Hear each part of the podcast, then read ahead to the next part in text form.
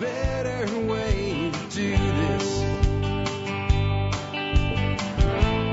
Let me show you a better way.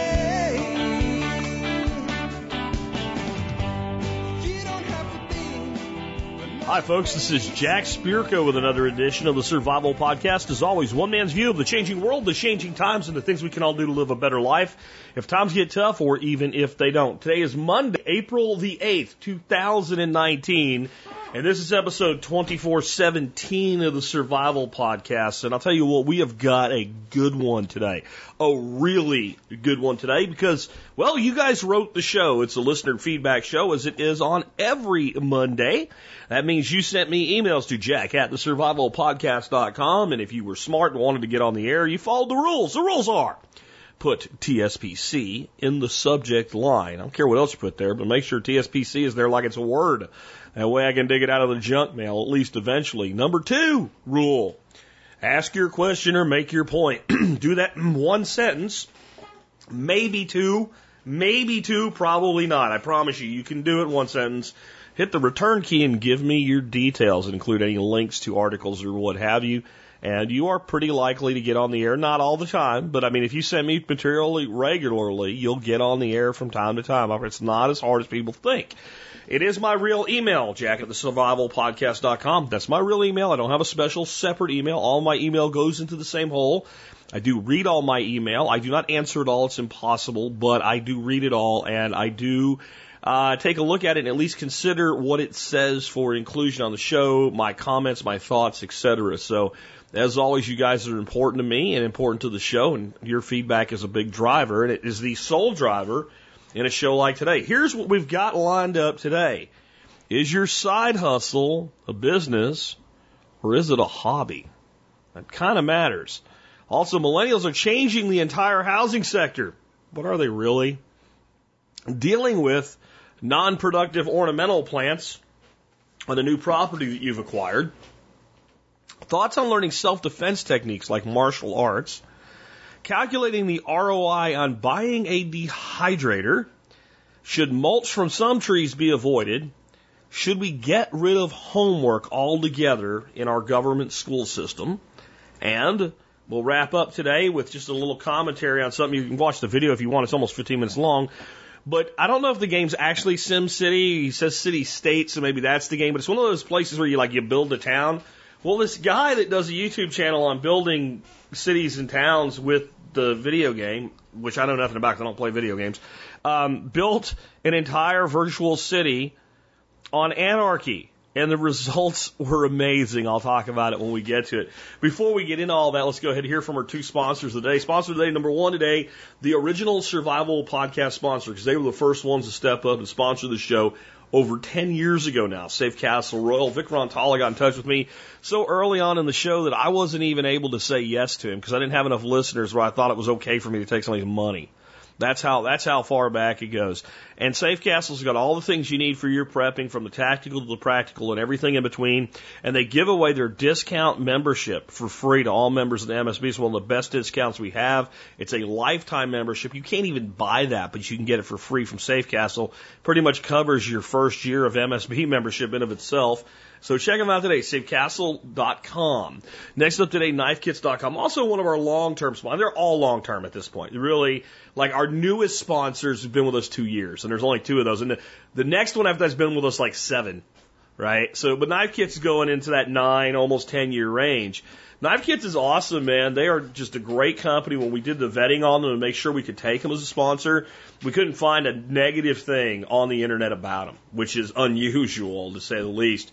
But you know what Knife Kits does is exactly what the name says. You get kits that you can build knives with, and you can kind of enter that as a hobby, maybe eventually a side hustle or even a full time business. Um, and they have a lot of other cool stuff too, Kydex for making sheaths and leather products and stuff like that. And it's not just kits. Those of you that, you know, make knives that need, you know, really high end raw materials, they have that stuff too. They even have mammoth tusk. You can make a mammoth tusk handled knife. I actually own a mammoth tusk, uh, knife. Uh, that was made for me by Patrick Rorman of MT Knives, and he got the mammoth tusk from, you guessed it, knifekits.com. So check them out, and they do a discount for MSB members as well. With that, let's go ahead and jump on into it. Let's start off with this question that a lot of people probably do need to be asking themselves. And this is one of those places where a maybe not a tax attorney. Uh, this was sent to me by John in Moore Park. And uh, he said, tax attorney CPA question mark. I don't know that you need a tax attorney to answer this question, but it might be something you need to talk to uh, with your CPA about. But it says before you do your taxes, understand the difference between a hobby and a side hustle. And it gives, I'm not going to read the article. There's a link to it if you want to read it yourself, but it gives the standard IRS rule that an activity carried out for profit is a business if it produces a profit at least three out of the last five tax years, including the current year. There are some exceptions to that. They give one. There's others. There's other businesses that can be run at an almost continuous loss, but they're not the ones that you're going to think of. There's some other stuff in here, but what they're really, again, talking about is are you actually running a business? And just because you have revenue doesn't mean you have a business. All right? Now, the IRS is, is a little sneaky about this because in some situations they can actually say, well, you have revenue, but you don't make a profit, so it's not a business, so you have to report the revenue, but you can't take the loss. And there's ways to deal with that, that again, that's, that's talking to a CPA. But there is a way to think about this that most people don't, and it's why I, I went ahead and included it in today's show. Here's what people think. Well, let's say I go out and I uh, I run this business and I make myself twenty thousand dollars in revenue, but I'm able to write it off at a loss because I can write up that I spent twenty five thousand dollars to make that twenty thousand dollars worth of revenue, so I can reduce my tax by five thousand by by that five thousand dollar loss. So let's say my full time job I made fifty, and now I'm going to only pay tax on forty five plus my other deductions. That is one way to look at it. It's the very short sighted way. It's the way that most people that have never run a business look at it. Let's look at it a different way. Okay. If I make $20,000 in revenue from my side hustle and 50,000 from my job, I now have $70,000. Okay. if I write off $19,000 in losses, my business has still posted a $1,000 profit. And what you're going to say is, Jack, but now I'm paying tax on $51,000 instead of $50,000. I'm paying more tax. No, no, no. Now you're paying tax on $51,000 instead of $70,000 because anybody that runs a business right and focuses on the 90% of their tax code that tells you how to get out of paying it knows that a lot of that $19,000 isn't actually a loss. It's what the government lets you claim as a loss. For instance, if your business involves driving your vehicle, the mileage deduction is not at a loss. It goes down on paper as a loss. If I go out and I spent $200 in mileage today, and I only realized $150 worth of revenue, it didn't cost me $200 to drive my car. That's how Uber drivers make a lot more money than the paperwork says they make. That's just one example. One I wanted to bring to your attention because I just became fully aware of it. We had tax weekend. I went to see my CPA. Uh, I always wait later in the year, and I should. I'm going to give you a little tip here. This is a Jack tip. A lot of people are like, Jack, you're so organized. Why don't you go do your taxes as early as possible, since you always structure it so you can get some money back anyway, and get it out of the way? Well, I have a really good CPA. And since she's good, she handles a lot of other people who are complex, like I am. And every year there's new things in the tax code. If I'm at the end of the line, one of the last people she sees, I get the benefit of her entire first quarter experience applied to my taxes. This is why you tune into my show. No one else will tell you that. There isn't anybody else out there that will tell you what I just told you. I want you to think about that. Now, if you're a person that fills out a standard 1040 or something, you just have, you know, income from your job, this doesn't matter. If you run a business, and we're going to get to why this is important this year more than any other year, out of your home, where you're able to take a deduction based on part of the cost of your home, for instance. It was completely different this year than it's ever been before. The tax cut that was supposed to be for small businesses is what Trump said. I'm just not fan of Trump or not fan of Trump. This is just a fake statement of fact. Really helped small businesses like mine. A lot. A lot. It's so hard for me to praise the government for anything. They still took a shit ton of my money. But they took so much less of it than last year. So here's what I mean by that. Everybody lost their minds when they basically put into place what they called a SALT limit on the taxes for this coming this this last tax year. So this is the the returns you filed to get your money back or pay extra money in to last year, 2018. Because it used to be you could deduct 100% of your real estate taxes, your mortgage interest, etc. And they put a cap on that now of $10,000, which doesn't really affect most people. But the other thing they did was double the standard deductions. So a, a, married couple filing mar- married and jointly uh, last tax season could deduct 12,000 in standard deductions. And this year, 24,000 in standard deductions. They doubled it. Well, we never covered that with our itemization. We wouldn't generally be in the deductions between about 17 and 19,000. So we knew that we were just going to take the standard deductions. But here's what happened. Here's what happened. They made a provision that says, well, there is that type of deduction for everybody. Then there's small business people who run their business out of their home. So things like homeowners insurance, mortgage interest, etc got pushed back into the business operational side of things.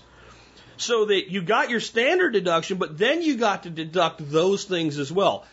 I ended up paying about 25% less in taxes this year than last year, dollar per dollar of money that actually ended up in my pocket. Now, again, this is the important shit, and I, I, I tell you how few people think this way. Your CPA gets the majority of his or her tax filing experience in about one quarter plus half a month of the year, January through April. That's when they get that experience for that tax year with the new regulations, okay? If you let them get 30, 60, 40, 50 days worth of experience and you go later in the year, especially if you have complexities like I just explained, they are better now than they were at the beginning of the year. And you get the benefit of their additional experience. Why hasn't anybody ever, I'm not aware of anybody, and I've been doing this for about 10 years. I stumbled on this philosophy and really thought about it, you know, kind of in the systems thinking type situation, like what really makes the most sense as far as a timeline to do this stuff. And I realized that at one time in my life I wasn't so organized and I, I just kind of procrastinated all the time. And, uh, I mean, I just kind of noticed a pattern that whatever accountant I would talk to was more familiar with everything new later in the season, earlier in the season. And when you see a pattern, you, you, you know it's not an accident. Patterns don't happen by accident. And as soon as I asked the question why, the answer was like, well, duh, how stupid could you be that you didn't realize this before? This is why you tune into the show. When you get, again, I'm telling you, if, if you, if you file a simple 1040 or something like that, you probably don't even need an account. You use TurboTax and you're fine. But as you build business and you get into the complexities of the tax code, um, the CPAs you hire, man, are so valuable to you. And what makes them valuable isn't the initials after their name. It's the experience they have in dealing with complexities. And it just stands to reason that three months of doing it makes them better at it. So there's my tip for you today. And I got to tell you, the only reason I'll couch this with any but is that the new tax code, unless something gets done to screw it up, is only in place for seven years. And it goes back to the way that it was unless they reauthorize it. Okay? But right now, the value of having a business you run from your home is extreme. And no one is required to take 100% of the deductions available to them. And it will often make sense to report a small profit on a business that could have been posted as a loss, assuming the losses are not real. If it really takes you 25,000 to make 20,000, then you have a losing business. That's not good. But if you can use the code as designed, I'm not talking about even bending the law here. I'm talking about following it to the letter. Following the code to the letter can create for you enough loss, but there's still a realized gain in the real world. Reporting enough of the realized gain so that you pay a little tax on it actually benefits you in the total. As you move into a full business, you are not going to be in the case where you're able to pay your bills out of your business unless you're borrowing a shit ton of money or something like that, where you're going to have zero profit. It's just not going to happen. And this is the beauty. You can use everything they let you use, everything they tell you to use, follow all their guidance to the point where you make a dollar a year in profit. And it's okay. It's still a business. That's the real lesson here. Let's take another one. Another article here, this one from Business Insider says millennials are making three key decisions that are wiping out starter homes. And it's changing what home ownership in America looks like. Another really long article. I ain't going to read you the whole thing. I'm going to give you the, the, the, the, you know, kind of the punch, the punchline in, in three, uh, three bullet points. Um, first, they start off with the bullshit that millennials are destroying markets left and right and all. Millennials get blamed for everything. And, and, and you know, Again, we do have to start understanding something about millennials. Millennials are not 16 year olds. The, the oldest millennials are in their 30s now. Okay? So, um, we, we need to start changing our mindset. Even just over the years that we've done the show, when we would mention the millennial generation when I started the show 11 years ago, millennials were 16 year olds. Now they're 26 year olds, 32 year olds. They're in a different phase of their life. And we have Gen Z that is where the millennials were 10 years ago. So let's understand that. So there is something here, but they're they're just avoiding reality here as though the millennials are doing this. This is a this is what you call market response. Says they're renting longer and buying later. And well, why? Because the entry price to get into a home has gone up so much. It's not that they don't want starter homes. And so millennials are realizing either between the money they need or the ability to acquire financing, they can't get into a home. So they wait later. Number two, um, when they do buy, they have their eye on luxury homes. So what they're saying is millennials are destroying the entry level home because they're not buying them.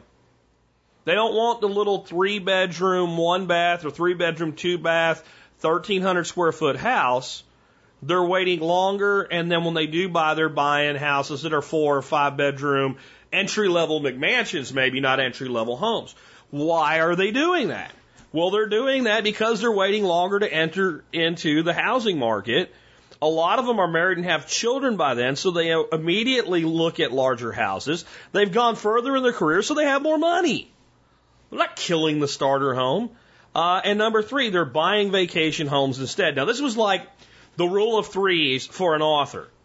I have this great idea for an article, but I can only come up with two things they're actually doing. People always prefer things in threes. That's why we have the dreaded Oxford comma accompanying the end, because it's always a one, two, and three, okay? Uh, and there's a reason for that. It does have a marketing pattern. All good marketers know to do presentations in threes when you're writing copy, et cetera. Um, but the reality is this is like complete bullshit, right? This is basically saying that uh, wealthy millennials, high paid millennials that live in big cities, choose to rent, and then when they do buy, they say it's time to own a house, and they're buying vacation homes. That's happening. It's not enough to change to move the needle. It, just isn't enough to move the needle. Um, this is an example of why media is becoming irrelevant. There's no. I, you might be surprised at why I brought this this story on the air today. There is no value to the information provided in this story at all. It's well written journalism, like if it was an assignment in college, you'd get an A on it. It's well sourced. He's quoting recognized experts, etc. But there's no value in this because it ignores the core issue. Why is this happening? Jack, you said it's more expensive and all. It is, but why? See, the problem is you can't just say, well, something's more expensive. Well, how did it get that way? Greater demand. Not exactly. This goes back to something that I told you so long ago that you might have forgotten. When the dot, not the dot com, when the, the, the, the housing bubble popped in 2008 and 2009, tons of municipalities, cities, counties, et cetera, across this country took a bath on their tax receipts. Because you might be shocked to learn, but when Joe gives up on his house, drives up to the bank and throws the keys out the window like they, like that, that's their fault, um, and drives away and abandons his house, he stops paying his property tax on it. So it doesn't matter the square root of F all how much the property tax owed on it is. He ain't paying it. Now, eventually, the bank will take possession, but banks avoid paying those taxes. They just do. Um, and then a new homeowner will get in, they're not paying those taxes. And even if eventually somebody has to come up with the tax uh, receipt shortfall, it, it was there. And so a lot of these places realize that, hey, um, man, we need to do something about this. And then another shoe dropped at the same time. Even as the market began to recover, people began to pick those houses up and move into them housing starts were at almost zero in 2009, 2010. Nobody was building new houses. So while they were beginning to recoup the lost revenues and, and getting tenants into the houses, whether they were people buying the houses or whether they were uh, landlords buying the houses and renting, they were starting to get that tax money in again. They just weren't getting enough growth for all the goodies that all the governments always want to spend money on. And a lot of them are starting to have come to Jesus realities with pensions for firefighters, pensions for police officers, pensions for teachers, etc.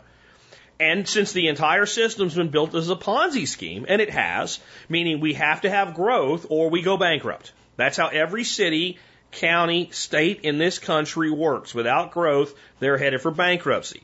That's why states like Illinois are teetering on it right now because everybody's effing leaving and states like Texas are doing pretty good because everybody's coming here. That's the cycle for now. It's not me bragging. Trust me. I have plenty of problems with the state of Texas government uh, as well. But fiscally, they're doing a better job. And for the Ponzi scheme to work, which every state, including mine, has, you must have growth.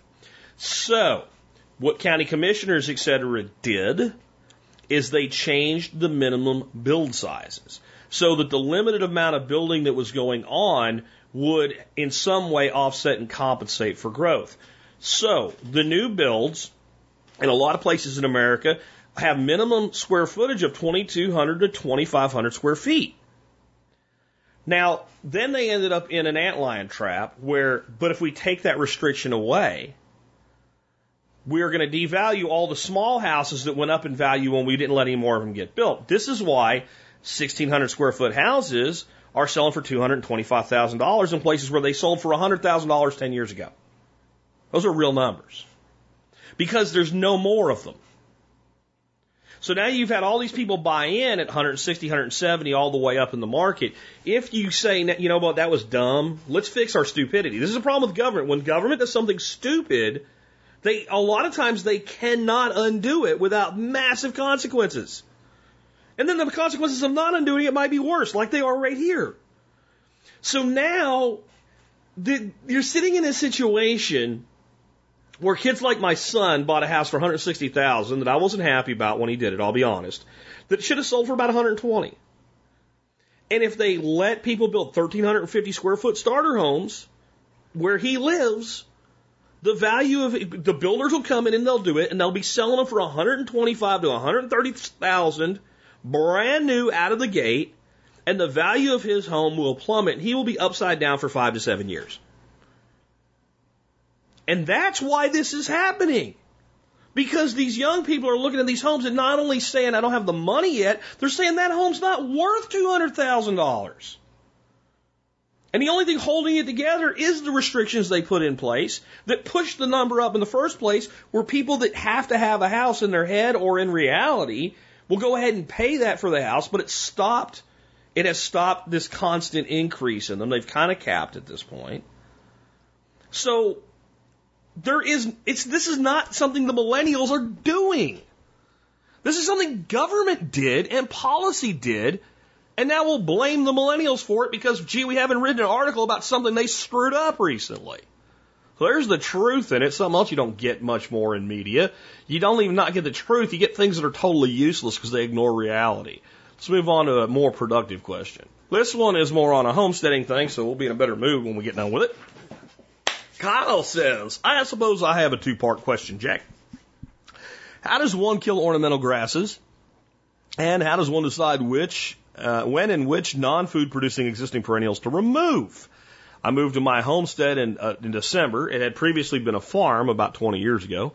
The owners in between planted a very large number of ornamental trees, shrubs, and grasses, redbud, forsythia, and some sort of giant ornamental grass, crab apples, etc. I'm thinking giant ornamental grass, maybe like sawgrass, uh, the ones with the big, big white things on them. They're they're pretty cool. I can't remember what you call that stuff, uh, but my wife actually loves that stuff. In general, I'm fine with them. Several are in great shape and attractive, especially in spring. The problem is there's so many, they spread out collectively, take up so much space. The obvious answer is just cut them down when I need to to use the space. Just wondering if there was an approach that worked for others. I'm in rural central Virginia, zone 7A. Uh, P.S. I'm the guy that called about the culvert scrap. Thanks. Well, thanks for calling about the culvert scrap, Kyle. All right, so let's start out with the first one. How do we kill ornamental grasses? There's two ways, mechanical and chemical. Mechanical means we remove them uh, physically.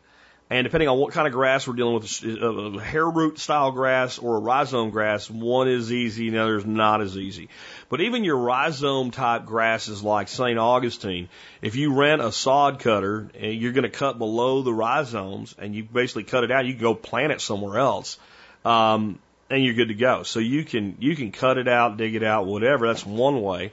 That's actually three. That's one. Another one is chemical. And we can use a chemical that's an organic, safe chemical like a, a high percentage acid vinegar.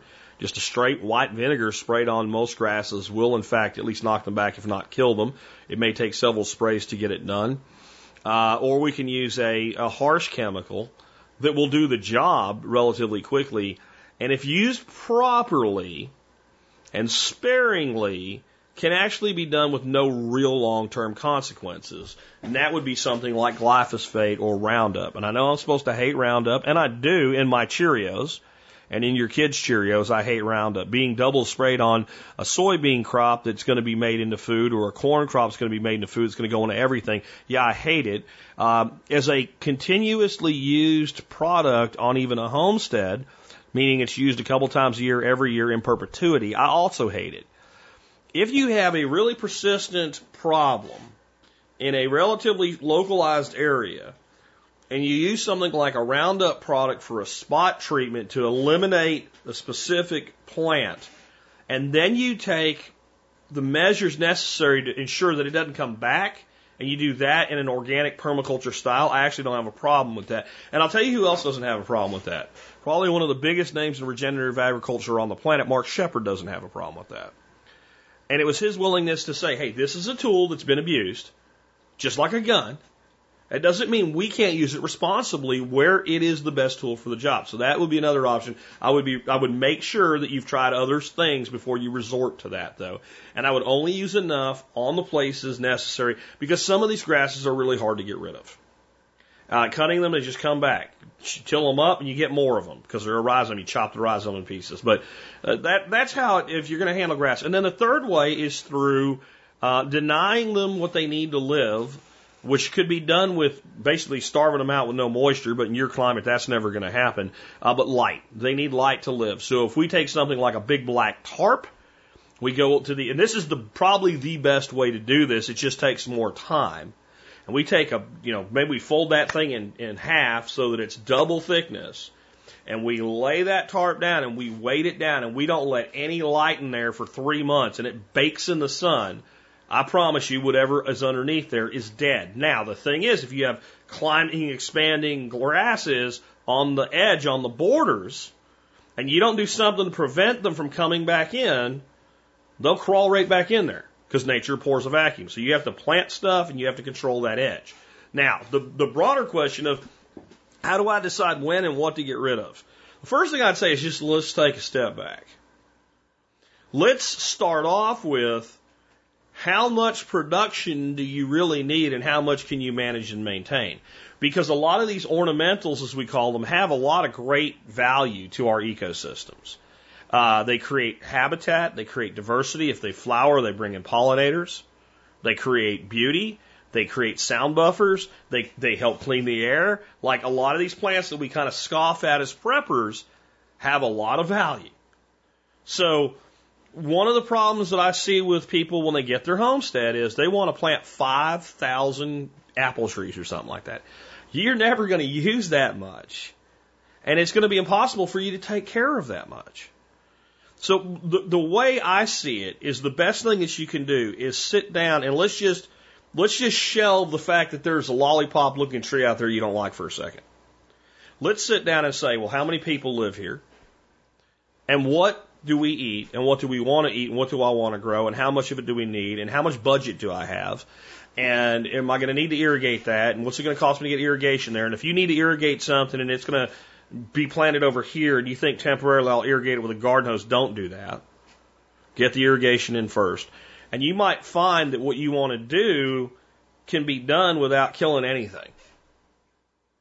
And it all depends on how big your trees are. Now, if you get to a point where you say, look, that particular tree is shading out this area that I want to put a garden in. It doesn't really, really bring me any value. And that is the spot that that garden should go. I've thought about it for a couple weeks. I've, I've looked at solar aspect. I've considered every other option that I have. I've considered all my design restrictions. That garden needs to go to there. And that stupid Bradford pear that don't ever do nothing for me needs to go away. Down it goes. Okay. I'm, I, I have no problem with that. Um, a lot of times people will see like a whole bunch of these really, uh, like you, we would call them useless trees. And they'll all get rid of them all. Well, how, let's say there's 12 of them and you want to plant six apple trees or six fruit trees. Well, you probably only need to get six of them then. You probably don't need to do that because the ornamental trees generally get bigger than we manage our fruit trees. So we might be able to, I mean, you got to start thinking about some of the backyard food forests where people are growing, you know, 50 trees heavily pruned in a postage stamp backyard with, with herbs and, I mean, so much productivity in that zone one design.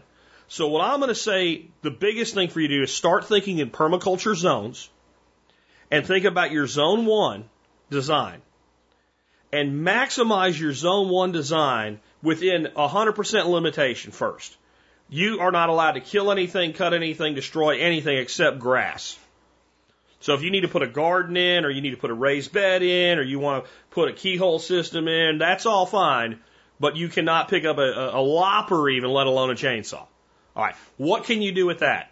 Now give yourself permission to cut 5% of the trees off the property in just the zone one that you're designing and see how it changes your design. Then give yourself permission to cut 10% of them and see how it changes your design and keep doing that until you become comfortable. And then look at all your choices and you might realize I only need to remove 5% of this material. And if you don't need to remove it today because whatever you're planning to do isn't going to happen for five years, leave it alone.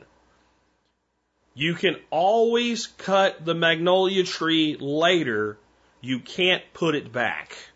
So that's the way that I try to think about these things. Now, sick dying, diseased trees that are just limping along and they're not really in a place you want them, those I'll remove immediately. The other place I will remove trees, whether they're ornamentals, whether it's just timber growth, whatever, if I'm going to put in water features and I need to remove trees to put in water, I'm talking surface water here. I'll do it because the trade off will always yield greater diversity of habitat. So I will, you know, if I had 100 acres and it was 100% wooded and I had a budget to put in five acres of water, I'll cut five acres of that woods. Like I'm going to cut seven actually probably uh, with access, et cetera, to be able to do the work. And I'll take that seven acres of woods out like without even a second thought because I know what five acres of surface water will do to a hundred acre woodland. It will blow it up in such a wonderful way. So hopefully that helps give you some guidance and some ways to think about it. But again, do that. Design, you don't have, listen, when I say design too, I know a lot of you think about permaculture design courses and stuff like that, and I think they're right for a lot of people, but they're not necessarily a good investment for everybody.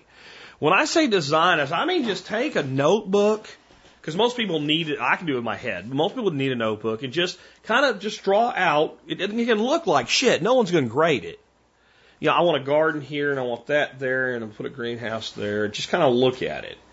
and say, well, what do I need to, to move to make that happen? And say, well, I'm not allowed to move it. So, well, you know what? The way this works out, if I look at the solar aspect and I can put the greenhouse over here, that means I'm going to have to run water out there. It's a little bit longer run, but that's doable.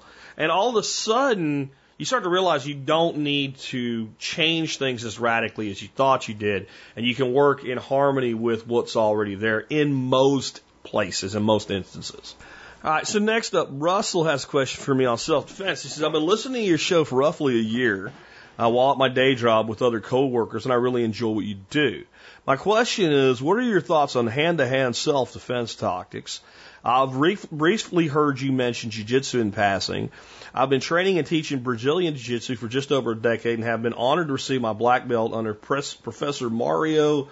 Uh, it's under the Gracie group. I know who Gracie is. I don't know this other guy's name. I can't pronounce it. I don't want to butcher it. Uh, I'm also the owner and operator of Permaculture Farm Education Center in Louisville, North Carolina. Uh, the two forms of discipline seem worlds apart, but I found many ways to integrate and use permaculture principles in my jiu-jitsu classes. Thanks again for what you do, and I have plans to ask a few more questions on related subjects in the future. Most uh, kind regards, Russell. Well, Russell, keep the questions coming. I'll try to help you. Let's start here. Let's leave permaculture out for a minute. Let's talk about martial arts, the good, the bad, and the ugly.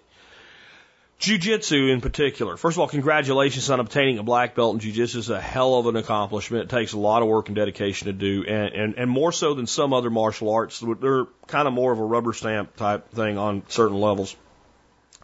And I personally think if you have a kid, I'm not gonna, I'm not putting it down for adults. I'm just saying right now, start off with the base.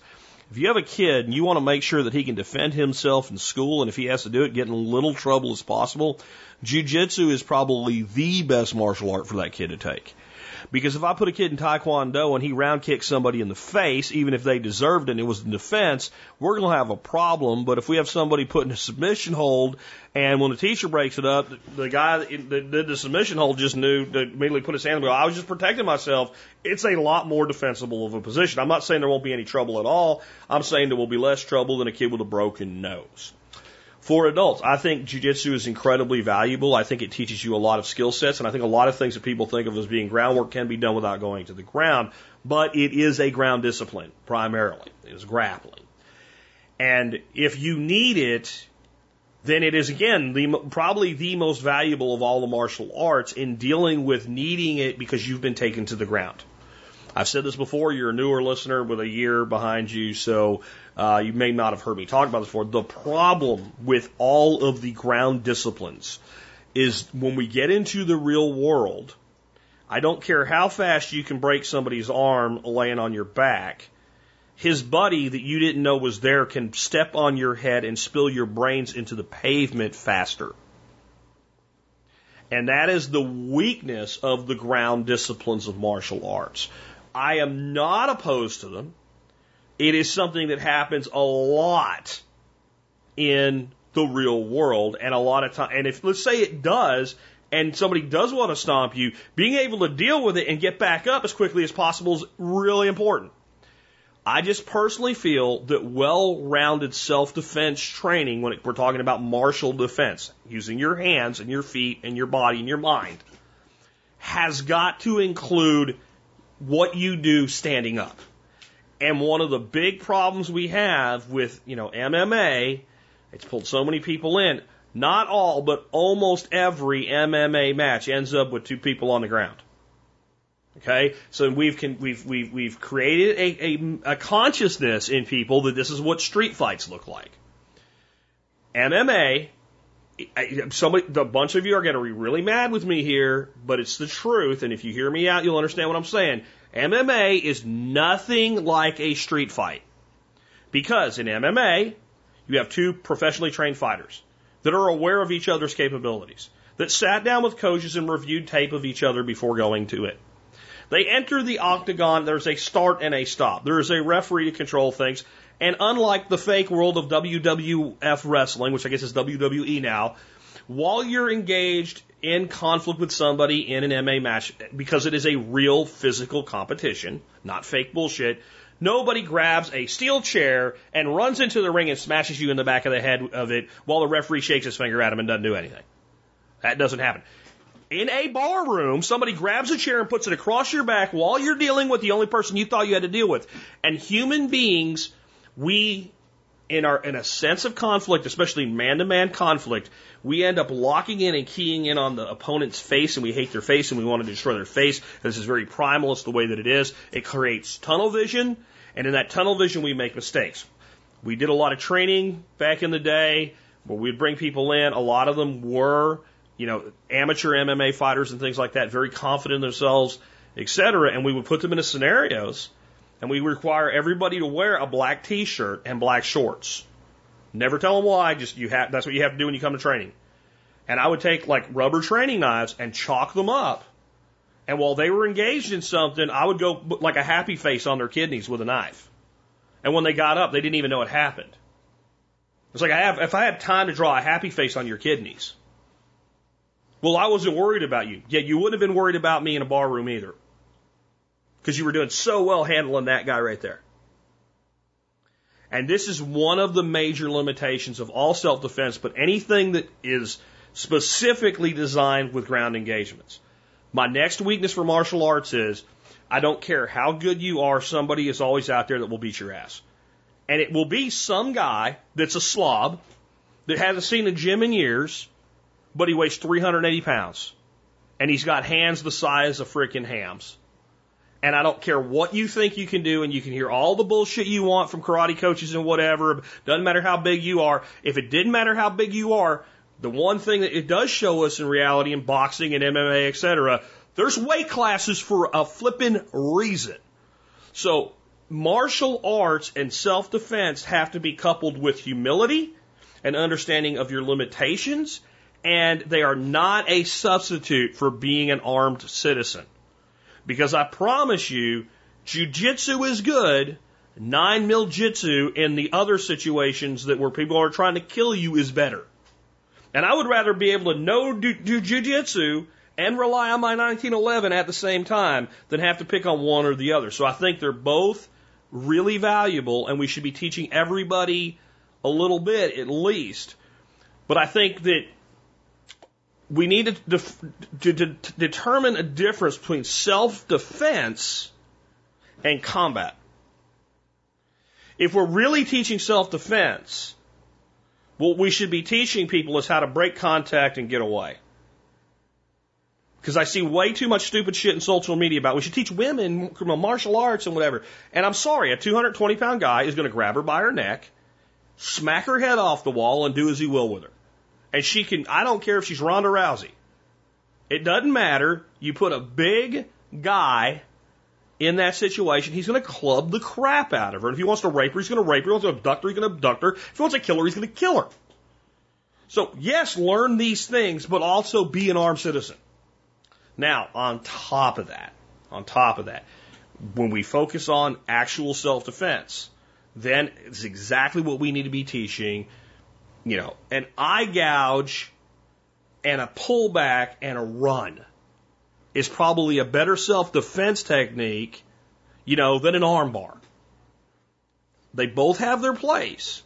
But if we're actually talking self defense, self defense is not some guy lips you off and you say you want to take this outside and you guys take it outside.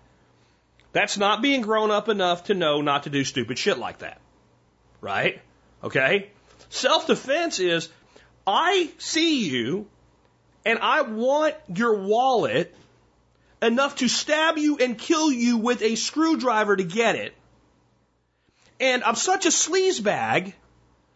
I don't like show you the screwdriver and tell you that. I notice the wallet on your ass pocket is there, and I come up behind you and I stab you seven times in the freaking kidneys, and I kick you in the freaking head, and I take your wallet out and I run away while you bleed. That situation is one that calls for self defense. Okay? And I said it the way I did to drive it through some people's thick skulls. I don't care that you go to the gym every day. I don't care that your legs are well conditioned. The minute six inches of steel goes through your right kidney, you are going to the ground and not the way we talk about in jujitsu. So on top of the martial defense, the armed citizen, is a very heightened sense of situational awareness. Without the three together, each of the individuals can be relatively useless, but the one that is most likely to save your ass from the situation I just gave you out of the three is situational awareness.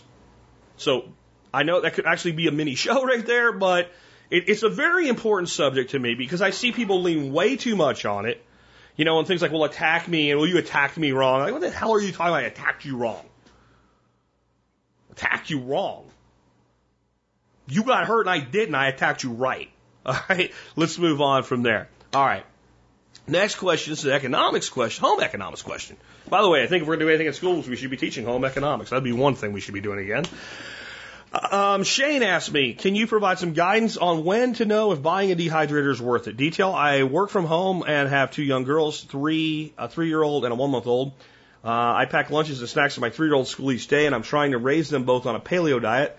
Since there's no fridge at her school, they need to be shelf stable and nut free environment. Oh, don't get me started on the nut free environments. Oh my God. We had people that were allergic to nuts in the 80s too, and they didn't eat nuts. Instead of telling nobody they could have a nut, I just, all right, back off. Um, this leads me to spending at least $25 a week, sometimes over $50 a pound on dried fruits, vegetables, and jerky for just one kid. Uh, as the other gets older, I'm considering investing in a dehydrator. My plan would be to buy bulk and seasonal produce when it's cheap, dehydrate and store snacks for the year. I have looked at dehydrators. They range from 10 to $300. I'm able to invest the money if it will be worth it, but I want to make sure I'm actually getting something that would meet my needs. And I'm not thinking a solar panel is a lightsaber. I'm completely new to this and really appreciate any guidance and recommendations you may have. Let's start off with a fallacy that you just expressed. Since my child's place that she goes to school, I guess preschool, whatever, doesn't have refrigeration, then everything needs to be shelf stable as though fruit is not shelf stable. An apple, a banana, a pear, etc. And I don't know what fruits you're talking about because you didn't tell me, but I just want to kind of, before we even go forward, point out that if you want to send your kid to school with a bag of jerky and an apple, the apple doesn't have to be dehydrated. The apple will make it a day, no problem, without refrigeration. In fact, apples tend to actually last longer without refrigeration in some instances than with. All right, so just want to point that out. As to whether it's going to be worth it, what you have to do is actually price out the raw product. Because one of the places I think dehydrators and freeze dry machines uh, get calculated incorrectly is I don't know that people realize how much it costs to make your own beef jerky. You can do it for less than you buy it for, but not as much less as you would think. Because beef jerky being dried meat, you take a pound of beef and you're going to end up making four ounces of beef jerky out of it. So I think you have to kind of really evaluate. You, you need to sit down and figure out what do you, this is the only way you can do this, right? For the next two weeks, keep a record of everything that you pack for your kid, everything you could have self produced, you know, kind of make a list of that. Then figure out how much raw material it would take to make that. And then electricity is going to be pretty cheap on a dehydrator. It, it really is. But, you know, figure out the ba- you know, come up with a basis for it based on your kilowatt hour, what you're paying per kilowatt hour. And once you've done that, you know how much you're going to save in a week. And then the question isn't, does this work? It's how long does it take to pay for itself? And you also have to factor in how much time you're going to put into it because your time has value. But I think it probably will work. And I'm going to tell you that when it comes to dehydrators, my opinion is there's Excalibur and there's everything else. And your Excaliburs are getting more toward that $300 range. I'll put a link to an article I did last year on Excalibur dehydrators and which one to pick and why, et cetera, in the show notes for you today. It is a bigger investment. But you're talking about a product that you probably will have for the rest of your life with an incredible warranty. And, and even if the motor goes out, they'll replace the motor. And if you can use a Phillips screwdriver, you can do the job yourself. It's that simple. And so I believe in making investments, not buying stuff. However, in this instance where you're not really sure how this is all going to work out, there is nothing wrong with buying a cheap dehydrator, giving it a whirl, and then, you know, sell it on Craigslist or something and use what you know what you get back on it toward buying a better one. That's one thing you could do. Or if you buy a really cheap one used or something, I mean, go down to was it not Habitat, um, Goodwill. Go down to Goodwill and see if they. A lot of times they have a lot of stuff like that, super cheap. Buy one of those, and, and give it a shot. And then if it works and you're just like, you know, it'd be better if I could make more, had better capacity, all that, then upgrade to something like an Excalibur. There's nothing wrong with that approach either. On Goodwill. Goodwill is one of these charities I see get on on the list of bad charities once in a while because people that make those lists don't know what the hell they're talking about. Goodwill doesn't exist to raise money and then give it to orphans. It exists to give people who can't get a job something to do that's useful, money they can earn by doing it, and to develop a skill and a track record of working so that they can go somewhere else and move up in life. That's what Goodwill exists to do. The way that Goodwill does that is they take all the stuff that you donate to them because they don't really take money. And they take those items, they put them in a store, and then the people we're talking about run the store. And they get paid on the money that the store makes. That's why it looks like Goodwill doesn't put a lot of money directly to someone else, to a, like a third party, because they don't. The employees are the product that they're helping. The employees are the investment. That's how Goodwill works. And it's probably one of the best charities that you can work with because they don't call you up and ask you for money. Right? They say, hey, bring your stuff. You don't want any more here. We'll give you a receipt so you can deduct it as a charitable contribution. And after you do that, well, then if you want something else, come in and buy it for a discount. And we'll use that. I mean, it's one of the best charities ever. I just want to kind of take up for them because they get so misrepresented when people make lists like that include ones that belong on it, like the Red Cross. Uh, just not even apples to to pears. It's like comparing apples to like turds. Uh, in that situation. Next up, another gardening permaculture type question. Uh, Charles in Indiana says, uh, question about using certain trees for wood mulch. I'm going to start contacting a couple local tree service companies about getting free, cheap wood chips for use around my trees and garden. Are there any types of trees I should be concerned about using in the mix? For example, black walnut. Although we don't have any in this area, I understand cypress would be slow decaying, but it would be otherwise. Pro- but would it be otherwise pro- problematic? Any others? Thanks for your insight, Charles. Um, in general, no. Um, I wouldn't even worry about black walnut, especially in the scenario that you're laying out. Black walnut is a somewhat allelopathic tree, as all trees in the Juglonus uh, species family, I'm sorry, are, which includes black walnut, Carpathian walnut, pecans, hickories, and I'm probably leaving something else out. Um, it is nowhere near as bad as it's made out. Now, I will say this: if you have a great big grove of black walnut, and you go rake up nothing but black walnut leaves, and you put 100% walnut leaves down as mulch, you'll probably have some problems. And if you use the the husks from the walnut, you'll definitely have problems. But what you're talking about is a totally different scenario.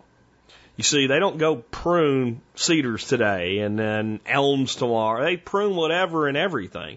And you're ending up with a, a mix of probably dozens of different trees when you're getting that type of wood mulch. And it's honest to God the best thing you could ever get your hands on. Why? Because that's how nature does it. And have you ever noticed the people that freak out about something like black walnut can't explain to you why you walk through the woods and see a black walnut growing and you don't see like a a, a 40, 40 uh, foot circle of death around it. There's all kinds of stuff because some stuff doesn't really affect.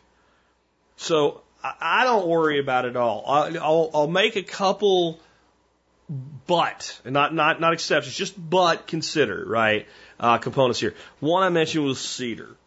Um, cedar is fairly allelopathic and it doesn't break down real fast.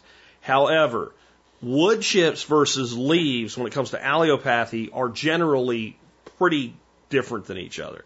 And the majority of what you get when you get chips is woody material with a little bit of leaf and stuff mixed in with it. So that already negates that issue. Um, the problem with cedar is if you're using it with animals, especially fresh cedar mulch, the oil in cedar is not good for the skin of reptiles. Well, I, who cares? I don't have snakes running around outside. I don't like those guys. Well, the, one of the true things in the whole Jurassic Park series is that Reptiles and birds share common ancestry, and if you look at a chicken's feet or a duck's feet, it's very snake lizard like because it is. And they can have pretty nasty. Sometimes it doesn't happen at all. I've talked to people who've used it and said, I don't have a problem. And I've had people that have problems, and it all depends. Uh, how fresh is it? How much oil is that? What type of cedar is it, et cetera. But we should generally avoid cedar when it comes to uh, our animals. Cypress does take a long time to break down. And it's why it's one of my favorite mulches. If I have to buy mulch in a bag from, a, from the big big box stores, I love cypress mulch because it lasts so dadgone long. Now the the trade off is you don't get as much breakdown, so it takes a lot longer for the breakdown of nutrient to get into your soil, but it does eventually, and it doesn't float. So when you put it in place, it stays there. So I love cypress. I use cypress all the time. As long as you're using a good compost and fertility regime, it doesn't matter. And wood that breaks down slower, for those of you that are still worried about the whole nitrogen binding thing, it takes longer for them to bind over the nitrogen. So when it comes to, unless I knew this particular source of wood chips was a guy cutting down nothing but a pine plantation or something like that, I wouldn't even worry about it. If it is a single source then you might need to look at it a little further to make sure there's not something to be concerned about in your individual situation. But I tell any of the landscapers I see, tree pruners, etc., if I, I don't care what you have, there's a big double gate over there. Back up and dump it, and dump as much as you want. Some will be like, "But we have some big log." I don't care. Just I'll take. It is gold. Get as much of it as you can, and when you run out of places to put it, put more where you started. And and all you will do over time is get better and better soil. Next segment is a rare one uh, where I actually see somebody share something on social media and I pull it into a show like this. Usually this show is, you know, 99% of the time everything on it was something somebody sent me an email. But I saw this shared today on Facebook and I shared it on Facebook as well. It's an article from Salon and it basically says we should get rid of homework. And it's another article I'm not going to read for you. I'll just explain to you. Basically what they're saying is research shows that homework doesn't do nothing but stress kids out. It doesn't actually make them get better test scores. It doesn't make them know more, or understand more. Uh, it makes parents miserable, and it's probably time that we got rid of homework 100% in elementary schools. Okay, but why elementary level? Why not junior high and high school as well? And before you, you know, talk about, because I know what's coming. You know, these kids are, you know, they're they're they're bubble wrapped and they're spoiled and they're special little pumpkins and whatever. Let's just let's just do some honest math here. So the average school district has 180 days a year in class, which, by the way, means teachers get a full time salary, work six months out of the year. Uh, just saying. Anyway, um, but they get 13 years they get our children paid for with our money involuntarily taken from us in the in the form of taxes. It, under the uh, claim that we are providing your children with an education so that they can go out and compete in the world. Now, since I learned actual math instead of common core math, the math here is pretty simple. 180 days a year for 13 years is 2,340 days. I don't need 91 steps to figure that out because I don't use common core. 180 times 13, 2340. Okay? Now, I would say that on average, kids are in school for eight hours a day. So 2,340 times eight hours a day is 18,720 hours. Our children are wards of the state by compulsory design paid for in a monopoly that is uh, paid for out of taxpayer money for 18,720 hours inside the school system. If 18,000 hours is not enough time for you to educate children to a high school level, then the system is the problem. And one of the reasons the systems can be problems is because they're permitted to be problems.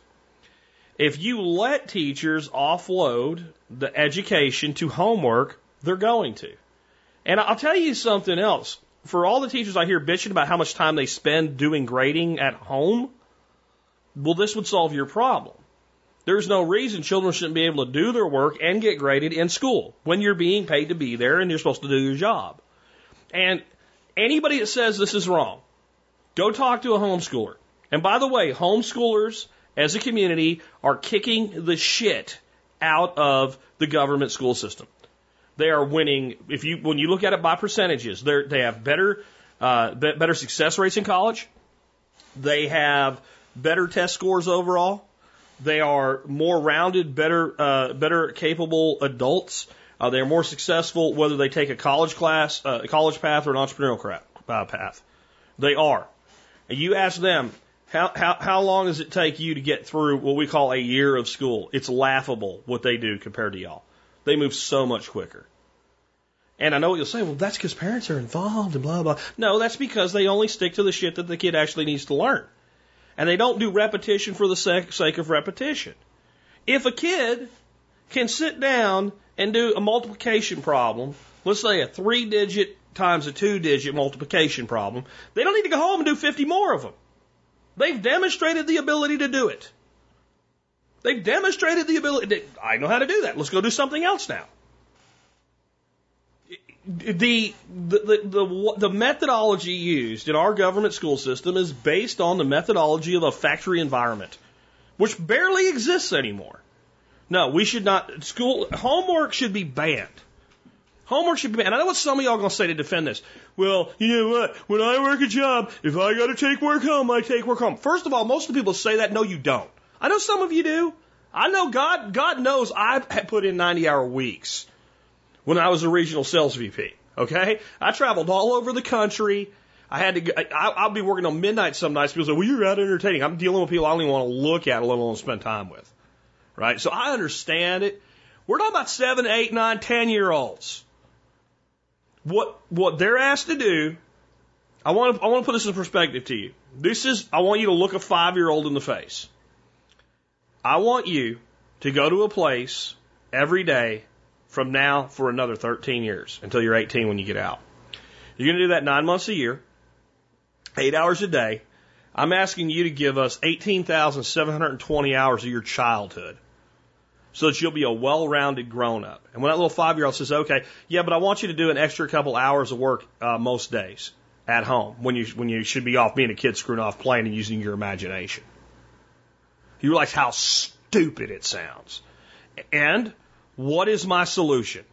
My solution, as always, is we need to eliminate compulsory education. We need to, to, to basically, if the government school system is going to exist, it should exist as a place to catch the, the, the less fortunate that we always talk about, which would mean they would have so much more resources to do their job. And people should be free to educate their children any way that they want to. Any way that they want to. And then, well, I think our children should learn creationism. Send them to a place where they learn that. I think they should learn evolution. Send them to a place where I think they should learn both. Send them to a place where they do that.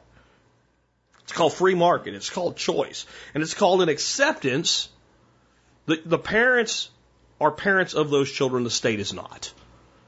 But hey, it's not going to happen. So banning homework, that would be a good start. It might actually make our schools focus on doing what really needs to be done and stop lying to our children about skill sets that they're never going to need or use. You're going to use this someday. Here I am, almost 50, make more money than any freaking school teacher in America, and I ain't used that shit and I ain't never going to. That's all I got to say. Let's move on. Last one on that note, I just wanted to um, kind of mention this, give y'all some impetus to maybe go check it out.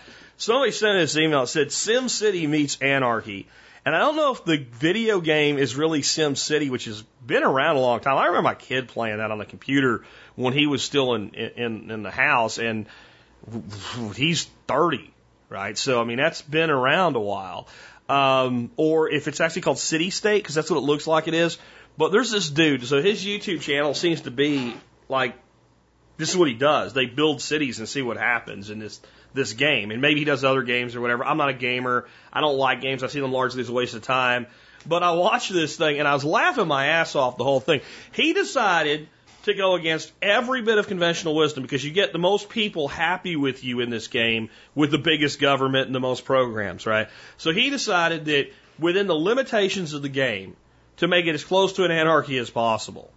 Um, you know, and whenever someone come up, do you want to do this, this, or no, nothing. You know, well, how do you do whatever you want? You know, should we privatize the police? Well, sure, whatever. Like, so he does that, and in the beginning, the city is kind of operating at a loss. They have to keep issuing bonds, but in time, like he sees things happen in this game that he didn't even know were there. Like it just grows into this epic, and he refers to it as an oligarchy. Um, he said we didn't even try to create an oligarchy, and one showed up, but it's it's really a libertarian anarchy with kind of an oligarchy running it. I, I would like to point something out. We use the word our oligarchy in our society today as a very very negative thing, a very bad word, and it is if the oligarchy can use the apparatus of the state to peddle and buy influence to get what it wants done done, but if the state doesn't have any power or incredibly limited power for you minarchists, then what does the oligarchy do to or exert force or power over anyone? Well, they buy it, but they have to buy it directly, right? Like, like here's like, what what I saw today also to kind of fit right in with this and what's part of what made me want to uh, include it. Some guy running for a Democrat uh, uh, nomination for president. Some I call him a twat waddle because that's what I think he is. Um, never heard of him before. He supposedly has a chance, according to the TV, because well they want you to pay attention, so they'll tell you that. But this guy never heard of this guy in my life. He was a mayor or something like that. Um, he said, this is what he said. He said, well, our society is a capitalist society, but it needs to be democratic capitalism and we're in danger of losing it. So I immediately thought, hey, didn't Dick's Sporting Goods just lose $150 million? So I looked it up. Turns out they did. When they started their virtue signaling and not selling certain guns, etc., uh, because they wanted to do something about gun control, not thinking about the fact that their their target market is people that hunt and fish. Duh. And so that is how capitalism is a democracy. And that's how oligarchies work. People that do more and have more exert greater influence through the use of economics. Now, again, this can be a horrible thing, right? If, if I'm Big Daddy Warbucks Spirko and I'm worth about $5 billion and I make more money in an hour than most people make in, in, in a lifetime, and I can you know, because I'm playing my own game now, Warbuck City, and I, I, I'm like, you know, I really want to expand this little empire of mine over here. And I know the easiest way to do that is hire some highfalutin lobbyist, say, hey, here's what I want done. They'll write a law that helps me and pushes down my competition and go in and sell it to a congressman who passes it off as his own bullshit and imposes it on other people. That's the kind of oligarchy we have today, and I would be called a fascist oligarchy, by the way. Okay? And that is a problem. But you're not going to have a democratic capitalism with government. Capitalism works as a democracy when government stays the hell out of it. And the problem again is people use capitalism and they mean different things. The people on the left are not all idiots. Not all of them anyway. And, and they're not bad people. They just believe in a different ideology than the people on the right, who also are not all idiots, not all of them anyway. You notice I'm not a fan of either side. What the people on the left mean when they say capitalism is control of the capital. They hate the same people the people on the right do, the bankers. The problem is the left then starts sucking other groups of people up into that group that they call the capitalists, which ends up being because leftist ideology is so damn hateful, by the way. Anybody that thinks it might be a good idea is an evil capitalist too. Okay? And even when they say they're capitalists, they're just saying that to get elected because you can't go full on socialist just yet everywhere. Now, when the people on the right say capitalism, they think of capitalism as me. I'm a capitalist. I built a podcast. If no one likes it, I don't get no money. People like it and I, and I monetize it properly and I do my job, I get some money. And you guys get to decide whether I deserve money or not. He sucks, turn him off. That doesn't actually hurt me if you don't like me and turn me off. If everybody doesn't like me and turns me off, then that sucks for me. If 50% of the people that listen to me hate me and don't ever listen to me again, I can still be a massive success. Because I'm doing it for the people that like what I do. And the people that don't like me can go find somebody they like. That's capitalism.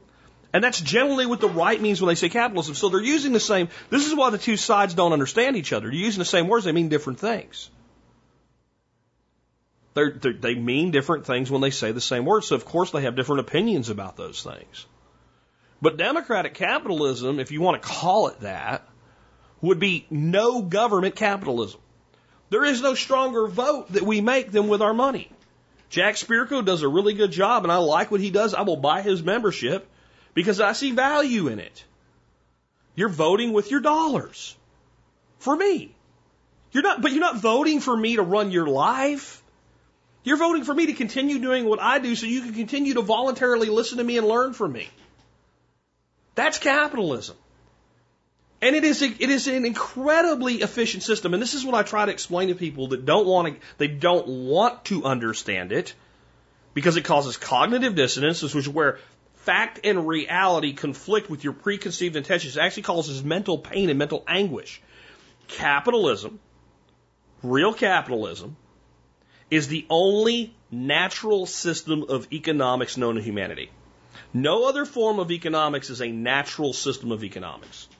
Because only capitalism, the way I'm explaining it, allows for voluntary interaction between all peoples. Every other form of economics requires force and coercion. And capitalism doesn't necessarily have to have uh, money as we think of it is, is the instrument of exchange. It's just an incredibly efficient one.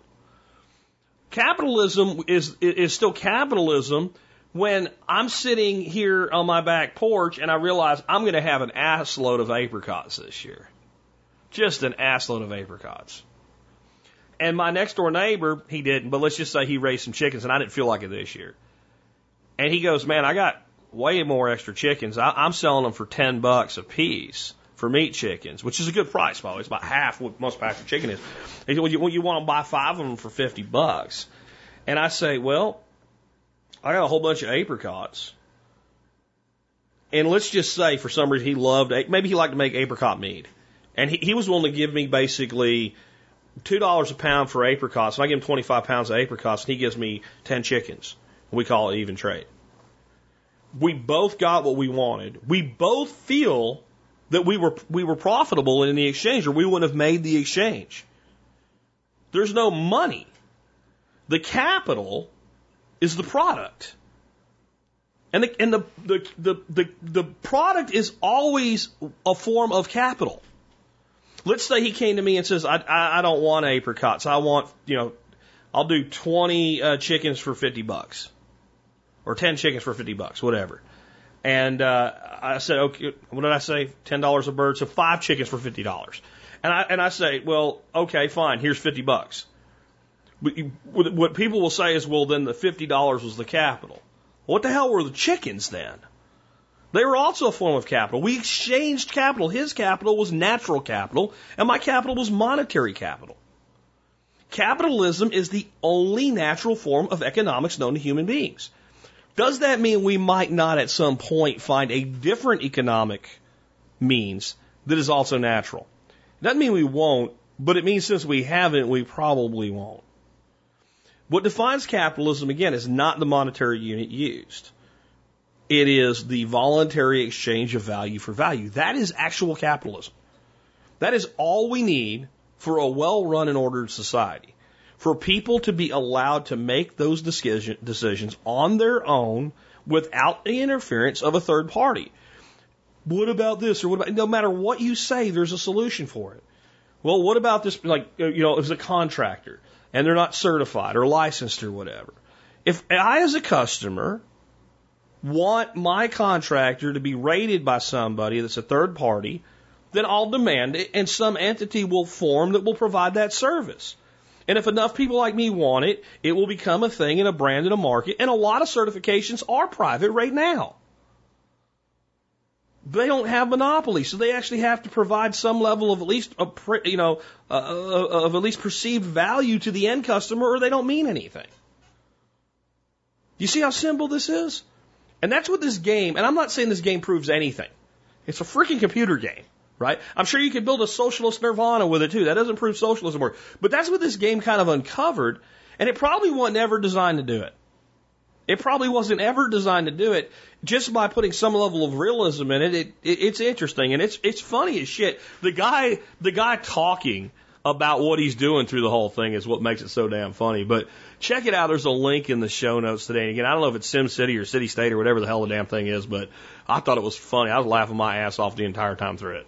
With that, we've wrapped up another episode of the Survival Podcast. And since this is a capitalist democracy, aka an anarchy, that's what I think our community is, uh, I would like to point out that if you think there's a lot of value in this show, consider becoming a member.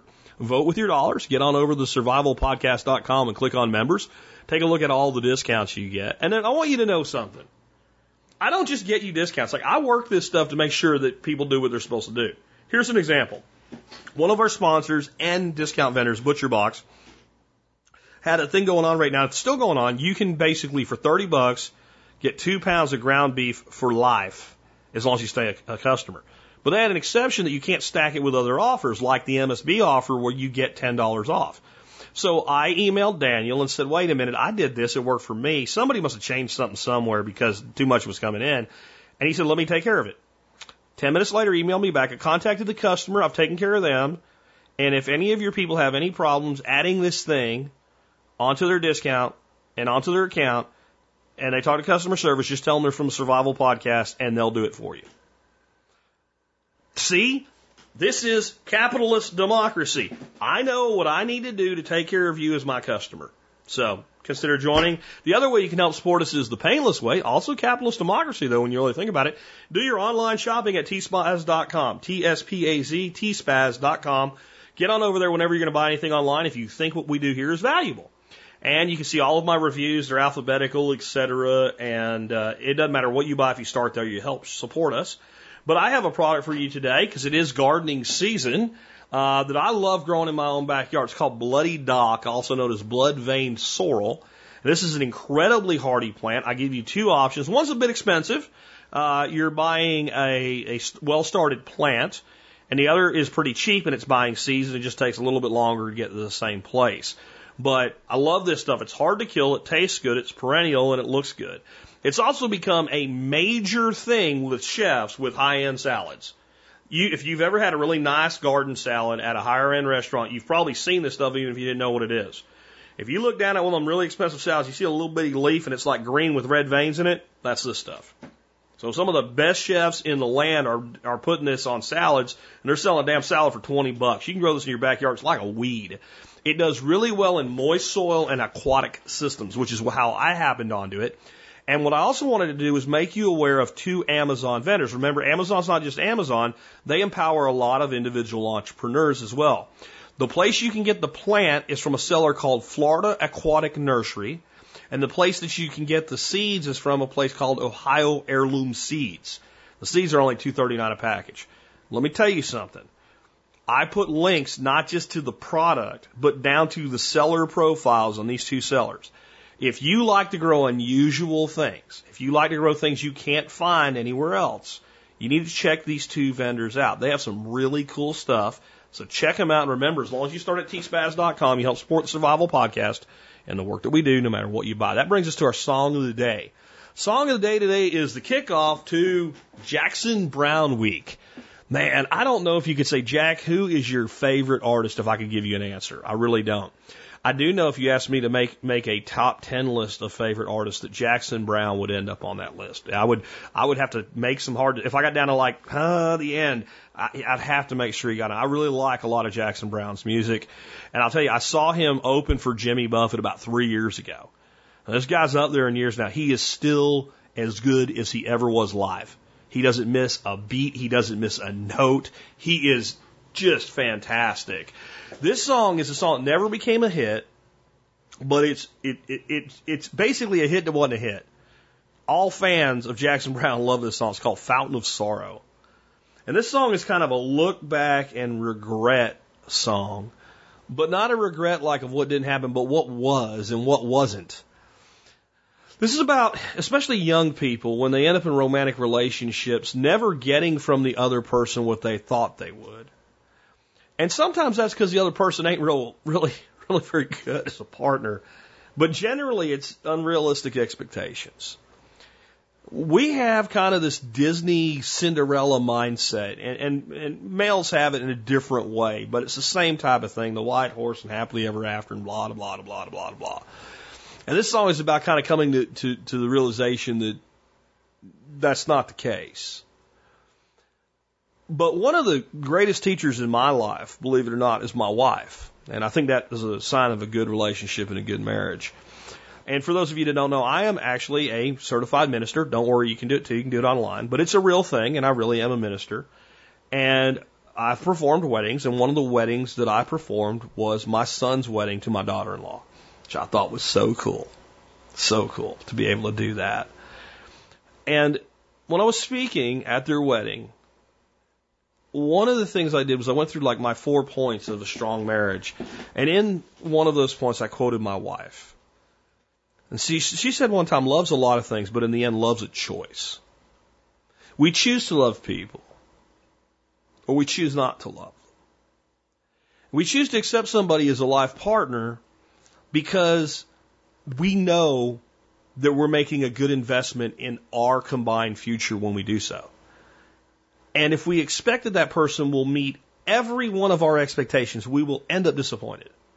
We make a choice in spite of some of their flaws because the rest of them is worth it. One of the things that you take when you consider that against this song and its message is it takes a level of maturity to understand that. And it's why a lot of relationships that fail when we're 20 might have succeeded when we were 30 or 35. Because we know that we're not going to get everything we expect. We know we're not getting the white horse. We know we're not getting happily ever after. You don't get happily ever after from anything in life. You're never going to be 100% happy with somebody all the time or something all the time. And if you were, life would get awful boring. So, love is a choice. Life is a choice. Choose well. With that, it's been Jack Spirko with another edition of the Survival Podcast, helping you figure out how to live that better life if times get tough or even if they don't. Looking through some photographs I found inside a drawer.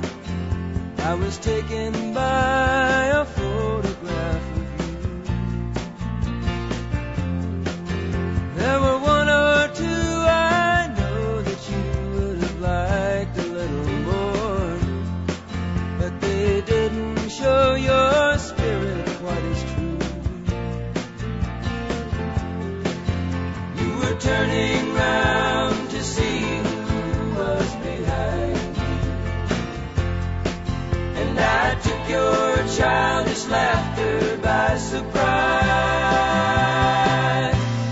And at the moment that my camera happened to find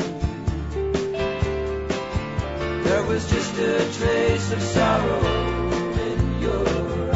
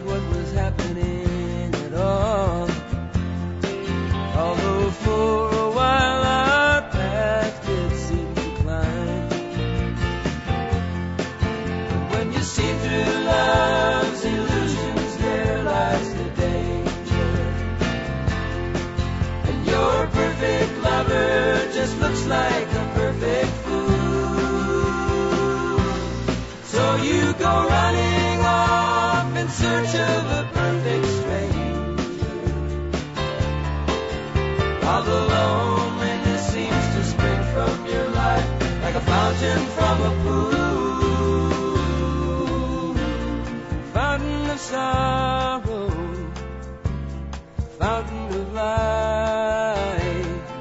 You've known that hollow sound of your own steps in flight.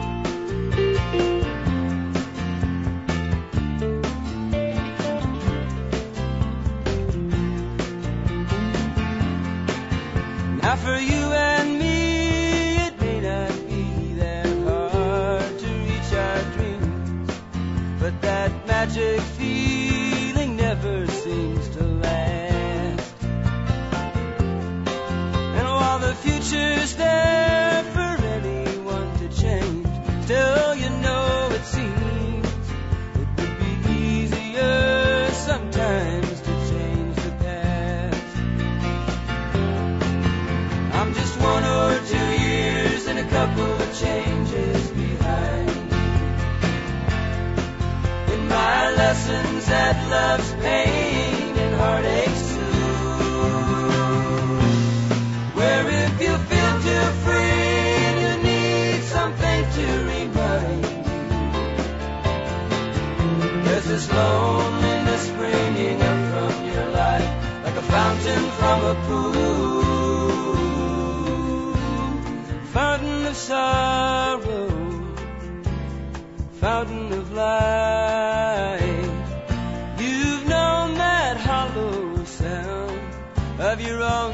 and.